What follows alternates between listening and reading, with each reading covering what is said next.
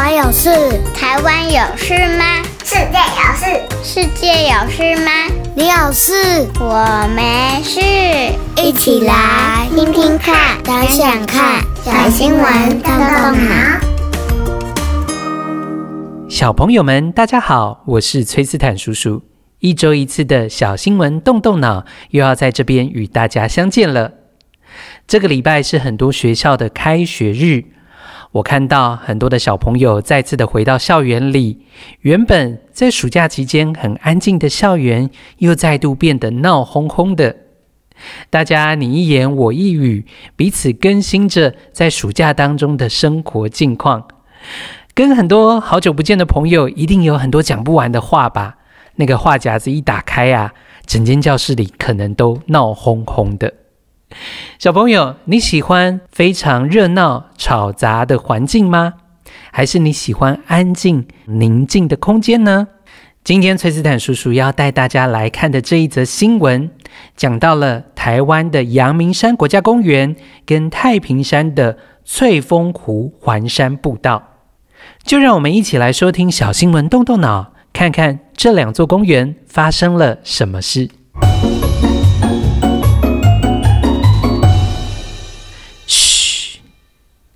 你去过宁静步道和宁静公园吗？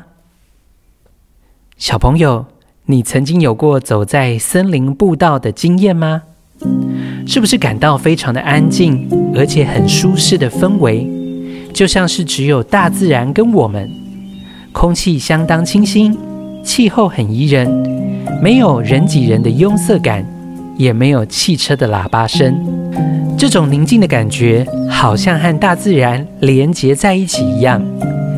世界知名的野地录音师，同时他也是一位声学生态学者，汉普顿 （Gordon Hampton） 在二零一九年世界地球日时，成立了一个国际组织，叫做国际宁静公园。他主张，宁静其实是一种濒临灭绝的物种，需要被保护。因此啊，他在世界各地寻觅着不被人为噪音污染的地方，希望透过这样的方式保护全球仅剩的宁静。国际宁静公园的认证也由此而生。二零二零年的六月，位于台湾北部的阳明山国家公园就被国际宁静公园组织认证为全球第一座都会宁静公园。而在二零二二年七月，宜兰县的太平山翠峰湖环山步道也被评选成为全球首条的宁静步道。小朋友，你知道吗？在这里啊，测出的最低音量不到二十五分贝耶。所以，小朋友，你可能会很好奇哦，究竟宁静的标准是什么呢？汉普顿先生说，宁静不是指全然的安静。而是指没有人为的声音打扰。要确认一个地方是否可以被列为宁静公园，除了搜集资料之外，国际宁静公园组织会启动一系列的声音测量工作。他们会用不同的频率工具测量低、中、高频的声音。声音测量人员会在一个地方停留至少十五分钟进行测量。如果测得的声音是比图书馆环境还要更小声的四十五分贝，并且在一个小时内没有超过八次的六十五分贝，相当于在餐厅大声说话的音量，在这样的标准之下，即可符合宁静公园的认证。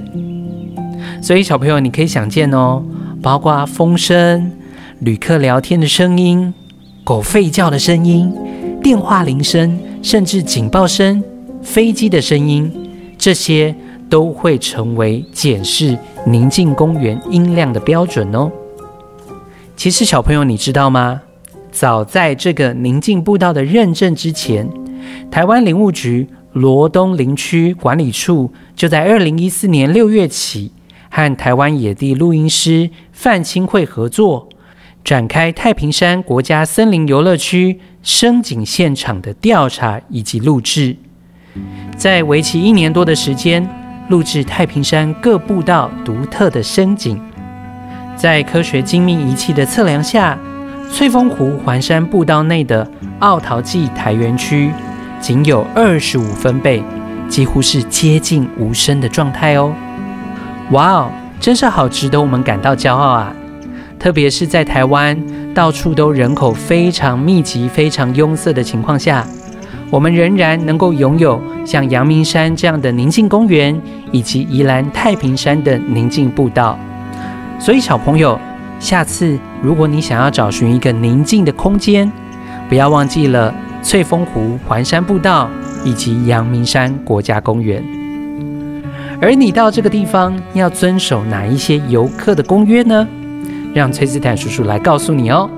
首先，第一个，你需要学习不大声喧哗；再来，不用扩音喇叭；第三个，不沿途播放音乐；最后一项，则是不踩踏苔藓。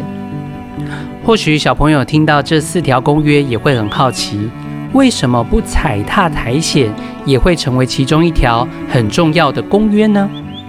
是因为，在这个宁静步道的当中，非常多的地方其实是有厚重的苔藓，而这个苔藓呢，就使得整个环境有点像是被一座天然的吸音泡棉给包覆着，所以整个环境当中就会像是天然的音响视听间。